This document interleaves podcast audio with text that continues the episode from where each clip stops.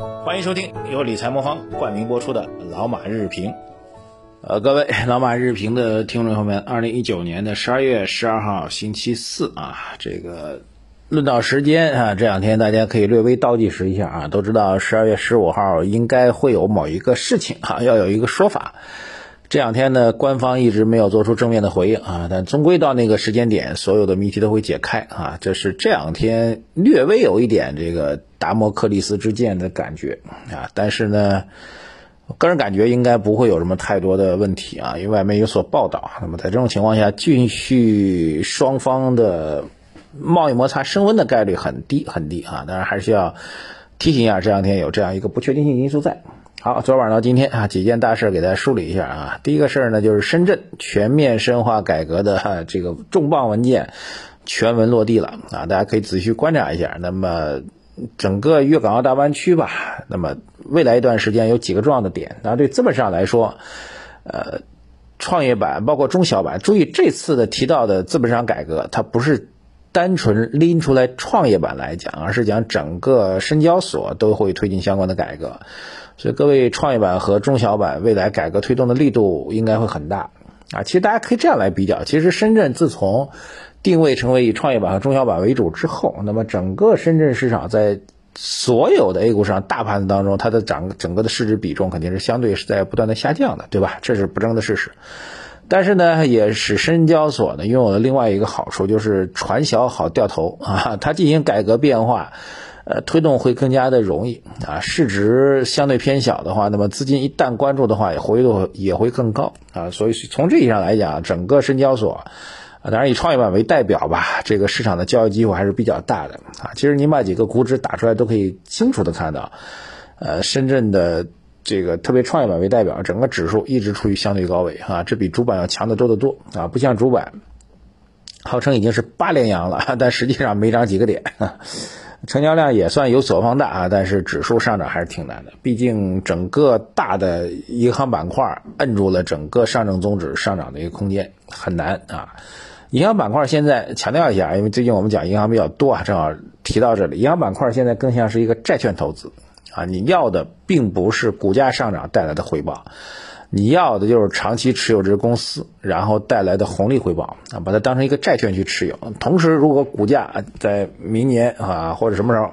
宏观数据有转好的一个迹象啊，那么它股价还能够带动出来，那是第二重的一个收益啊。这一点呢也再次强调给大家，作为一个非常非常稳健的一个回报，呃，来看待整个银行板块的投资，好吧？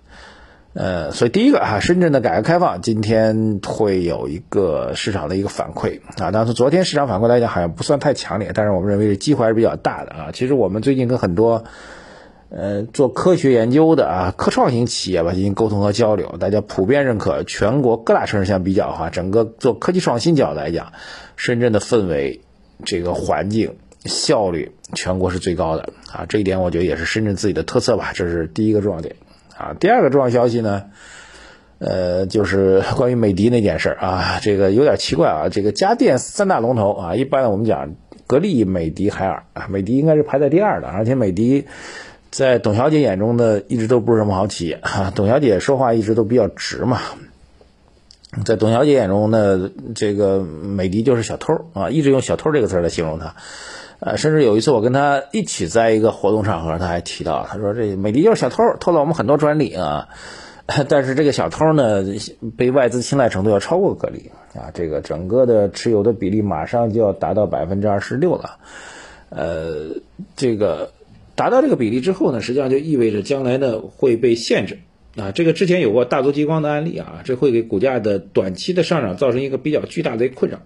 一旦外资短期不让买的话，很多的这个所谓的游资是跟着外资在买啊，你可以理解为游资，也可以理解为小机构，经历的小机构跟着外资在买，外资一旦不让买，只许卖不许买的时候呢，这股票价格会受到一个比较大的影响。大族激光就是啊，遇到这情况之后，其实出现一波快速的杀跌。但如果从后面经验上来讲呢，我们倒建议大家，如果美的也出现这种情况，就是禁止外资在买，只许卖不许买，假如股价出现下跌的话。跌到一定程度，反而是好的一个介入机会啊。总体上来讲，外资杀下来哈，还会再杀进去啊，这个很重要的一个点，所以这会成为一个交易性的一个波段。这是一个点。另外一个点，大家可以去思考一下，为什么外资拼了老命的买美的啊？这个格力和海尔相比，有什么样的区分和不同吗？呃，如果非要讲区分和不同的话，那可以说美的在除了空调这一个领域当中在跟格力死磕之外，美的在其他的产品领域当中，虽然它产品线相对格力要多，但是几乎每个产品线都还是做的比较成功的啊，这一点我觉得也是它的一个很大的优势。这点其实很难，就是你把我们虽然强调单一产品、单一主业是我们作为一个价值投资的一个非常重要的一个标志，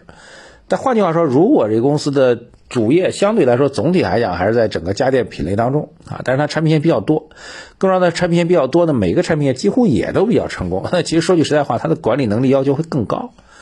所以从这样来讲，格力实际上是把单一产品线做的牛的不得了，全世界最牛。但是美的呢是把多个在家电大范畴当中多个产品线做的总体均衡上也比较牛，这是它的一个重要的特色吧。但它好，它的好处也很显然，就是你空调如果只做单一产品，那你受到相关的市场单一市场的需求的变化影响就会比较大啊。需空调现在可能需求慢慢的趋饱和，慢慢的还有个问题，就空调市场受到天气影响比较大，比如说今年夏天就不热，啊，今年冬天就不冷啊，类似于这种情况，你的需求当年就会受到很大影响。那么如果你是综合性的一个家电产品呢，就可以规避这种看天吃饭的一个风险吧。所以从这样来讲，我自己做这样一个比较啊，各位可以去看啊。那么当然，海尔也是相对的多产品线，